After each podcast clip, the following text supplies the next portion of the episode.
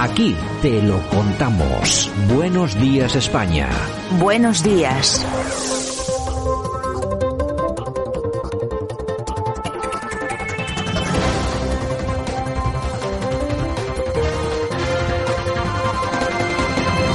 Bueno, y nosotros que continuamos con nuestros análisis aquí en Buenos Días España, este 2 de junio 2022, parece ser que Feijó se ha presentado ante los líderes del PP europeo como el futuro inmediato de España. Pide que le den a España la confianza que no tiene su gobierno y subraya que su partido tiene ideas, no dogmas, queremos unir, no desunir. En una conversación informal valora los cuatro años de gobierno diciendo una cosa es que Sánchez resista y otra que lo haga España. Vamos a ver porque eh, tenemos prácticamente a un año elecciones generales.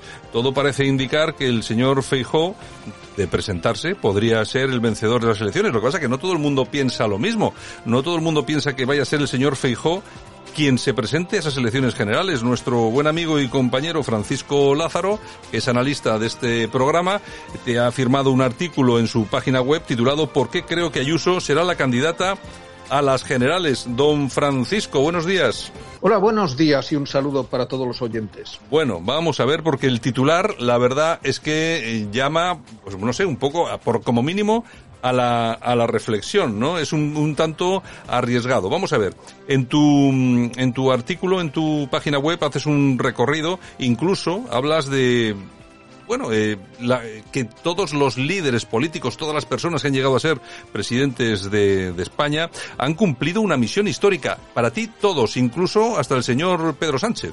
Sí, está claro que Pedro Sánchez pues eh, no solamente llegó a presidente por la moción de censura o por las elecciones o por el apoyo, sino también eh, con un cometido muy específico que era resolver el, aquella tremenda crisis que fue el problema catalán. Lo que pasa, eh, que yo, lo que pasa que sí. Francisco, yo no sé si lo ha solucionado o lo ha empeorado. la verdad, teniendo en cuenta cómo estaba la situación en los últimos tiempos de Rajoy, el cometido de Sánchez era buscar otra vez pues cauces que permitiesen una aproximación o un reencuentro entre el gobierno de la nación y el eh, mundillo catalán y la verdad la cosa no ha salido muy bien al final porque por todo este problema que hemos visto de las escuchas y tal pero en aquellos tiempos en el año 2018 se esperaba que fuese a evolucionar de manera diferente. Lo que pasa es que luego el tema se ha complicado mucho con dos problemas inesperados como fueron la irrupción del COVID y la guerra de Ucrania y en esa estamos ahora. Bueno vamos a ver eh, Alberto Núñez eh, Feijó el político gallego dices hizo un buen trabajo poniendo orden en el patio del colegio al niño malo que había tirado del pelo a la niña, la lo expulsó del centro sin contemplaciones y a la colegiana, la colegiala la mandó de vuelta a Laura para callar el jaleo. Pero dices, esos son todos sus logros, es decir, Feijó no aporta nada más al Partido Popular. En efecto, podríamos considerar a Feijó como una especie de candidato de consenso, como una figura de autoridad que en un momento dado, en una situación de crisis como la que fue el enfrentamiento entre Casado y Ayuso no hace tanto tiempo, pero eh, que ahora nos parece que han pasado eh, siglos. Bueno, en la intervención de Feijó, la verdad es que fue muy positiva en este sentido porque restableció el equilibrio, pero Feijó no va a llegar mucho más lejos. Simplemente se trata de un candidato de consenso de una figura de autoridad que restableció el orden en un momento en que era necesario pues volver a poner las cosas en su sitio, que parecía que todo se salía de madre.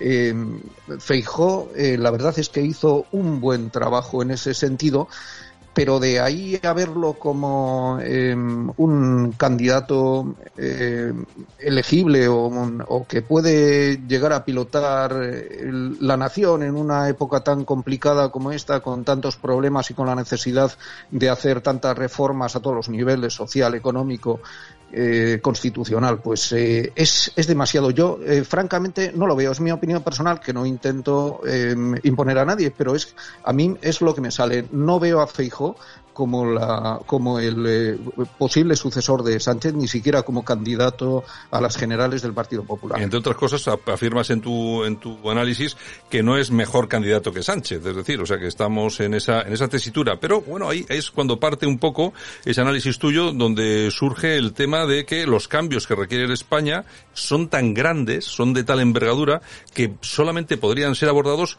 por una persona eh, nueva, eh, no sé, que llegase con ideas nuevas, ¿no? Ahí es donde entra el fenómeno Ayuso, según tú. En efecto. Yo creo que Feijó es el mismo tipo de político que Sánchez. En el fondo, no quiero decir ideológicamente, pero sí un político de sistema, integrado en el sistema y que no es la persona indicada para eh, atacar los eh, problemas eh, que en estos momentos tiene el país. en ese sentido es donde va mi razonamiento. Bueno, la cuestión es que lo que tú también afirmas es que con Ayuso hay una cosa que estaría muy clara y es que no se conformaría en de ninguna forma con simplemente heredar a Sánchez, ¿no? O sea, ella querría algo más. En efecto, y para decir esto me baso en lo que le hemos visto hacer en Madrid. Madrid, por ejemplo, ahora sigue un poco a contrapunto del resto de las comunidades del Estado. Tiene un sistema liberal eh, que ha promocionado mucho la actividad empresarial en la ciudad y en la comunidad autónoma eh, que es capaz de atraer capitales extranjeros, inspirar confianza entre los inversores, es mucho más dinámico, menos intervencionista, menos burocrático. Y yo creo que en caso de que ella fuese eh, candidata a las generales o incluso presidenta del gobierno, no se conformaría con continuar el mismo régimen de cosas que tenemos ahora con Sánchez y que tendríamos con Fijo de ser el candidato. Ayuso querría algo más cambiar las cosas. Eh, hombre, lo que sí está claro es que mientras con Fijó no tenemos muy claro si de las próximas elecciones va a salir un acuerdo con Vox, que puede salir cualquier otra cosa, como por ejemplo un acuerdo con el Partido Socialista para la abstención en investidura, por ejemplo, con Ayuso tenemos claro que lógicamente no tendría demasiados problemas para gobernar con Vox, lo hace ya y desde luego eh, lo ha dejado muy claro, ¿no? Es eh, la, la líder, la lideresa del Partido Popular, con el socialismo nunca. Cierto, pero es que yo creo que Ayuso iría mucho más allá.